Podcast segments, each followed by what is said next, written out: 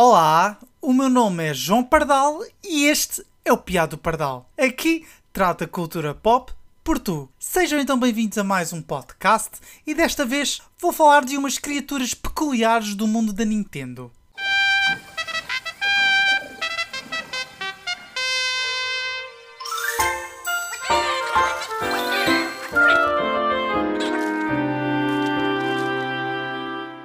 Dia em que lanço este episódio, Pikmin 4 para a Nintendo Switch fica finalmente disponível nas principais lojas e na eShop. Apesar de Pikmin não ser um franchise tão sonante como Mario, Zelda ou Metroid, eu confesso que nutro um carinho muito especial por esta franquia. E por esse motivo, venho contar-vos a minha história com o primeiro jogo Pikmin.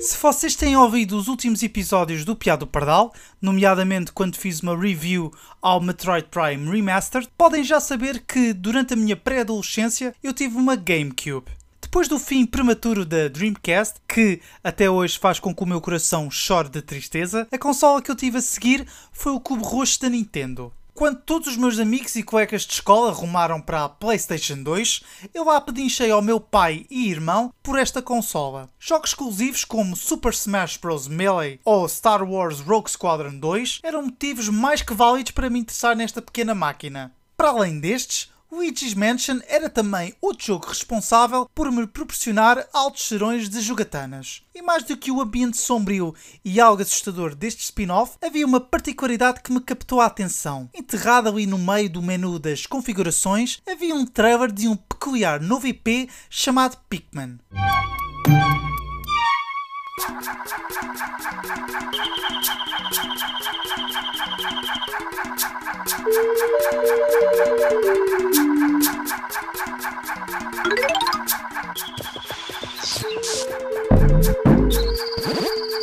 Ter visto este trailer naquela altura foi suficiente para deixar plantado em mim uma semente de curiosidade. Para além dos próprios Pikmin, a música e a missão de querer recuperar as peças da nossa nave num planeta desconhecido fizeram com que quisesse embarcar nesta aventura.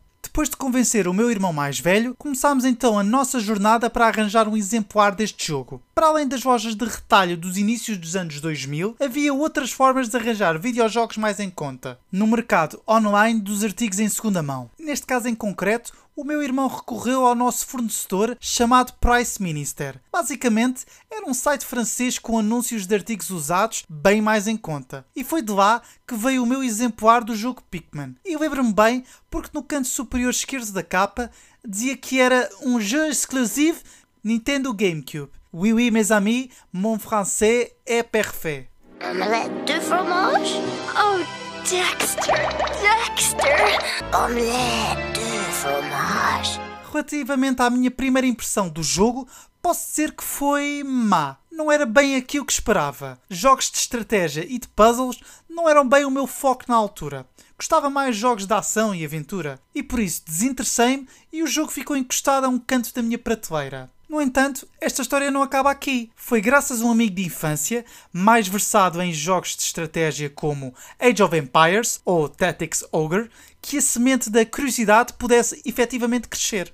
As suas competências desenvolvidas nesses jogos, como gestão de tempo e de recursos, foram decisivos para elucidar-me quais as melhores táticas para usarmos. Foi graças a ele que entendi quão incrível é este videojogo. A forma como podemos criar e gerir os nossos Pikmin de diferentes cores era um conceito bastante interessante. Decidir também quantos Pikmin iríamos levar para um dia de exploração era também uma boa dor de cabeça. Lembro-me de definir estratégias para derrotar os nossos inimigos. Para poupar uns Pikmin, recordo-me perfeitamente que preferi lutar mano a mano com os Bulborb, distribuindo solhas do Capitão Olimar. Não devia ser bem o método que os game designers queriam que utilizasse, mas, à falta de melhor, nada que uma bela chapada de meia-noite não resolva. Mesmo na bochecha! Mesmo na bochecha! E lá chegámos até ao final do jogo, com muitas casualidades pelo meio, é certo, mas com a missão principal concluída: recuperar as peças da nave do Capitão Imar e voltar a casa. Foi um jogo que fez merar o nosso trabalho em equipa e guardamos na nossa memória até hoje esta experiência inesquecível. E esta foi a minha história com o primeiro jogo Pikmin.